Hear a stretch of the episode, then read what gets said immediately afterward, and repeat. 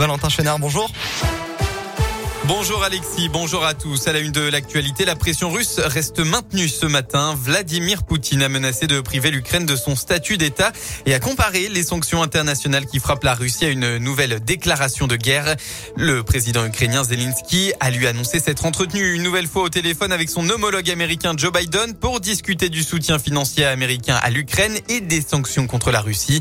Enfin, selon l'ONU, plus de 1,5 million de réfugiés ont fui l'Ukraine en 10 jours. À Lyon, grosse manifestation hier après-midi dans le 9e arrondissement. 1500 personnes se sont rassemblées place Valmy contre le géant pharmaceutique Bayer Monsanto. Ils souhaitent que l'entreprise allemande quitte la ville de Lyon. À la fin de la manif, plusieurs individus ont brûlé les drapeaux français, européens et lyonnais après les avoir arrachés du fronton de la mairie du 9e. Le préfet du Rhône a annoncé saisir le parquet. Dans l'un, la voie du train bloquée par un éboulement. Plusieurs blocs de roches de 1 à 2 mètres cubes sont tombés sur la voie SNCF de la ligne Lyon-Genève et sur la route départementale 74. Ça s'est passé vers 5h30 au niveau de Nantua vers le tunnel de la Mulatière.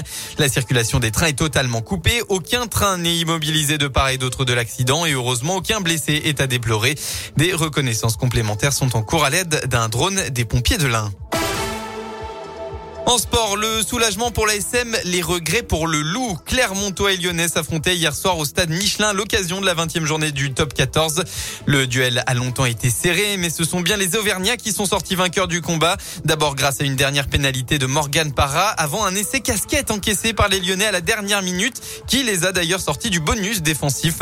Score final 25 à 16 et une conclusion difficile à digérer pour l'entraîneur du loup, Pierre Mignoni. Très dur pour mes joueurs de, de finir comme ça. Maintenant, euh, on sait très bien que c'est des matchs, euh, ça se joue à quoi? À, quelques détails. Là, c'est frustrant. On est frustré ce soir parce qu'on était venu pour gagner avec euh, beaucoup d'humilité, mais beaucoup d'envie. Voilà, on repart avec zéro point, donc c'est dur par rapport au contexte du match. Après, ils, ont dominé quelques débats, on en a dominé d'autres. Il faut être précis à ce jeu. C'est terrible. Le scénario pour nous, il est terrible ce soir.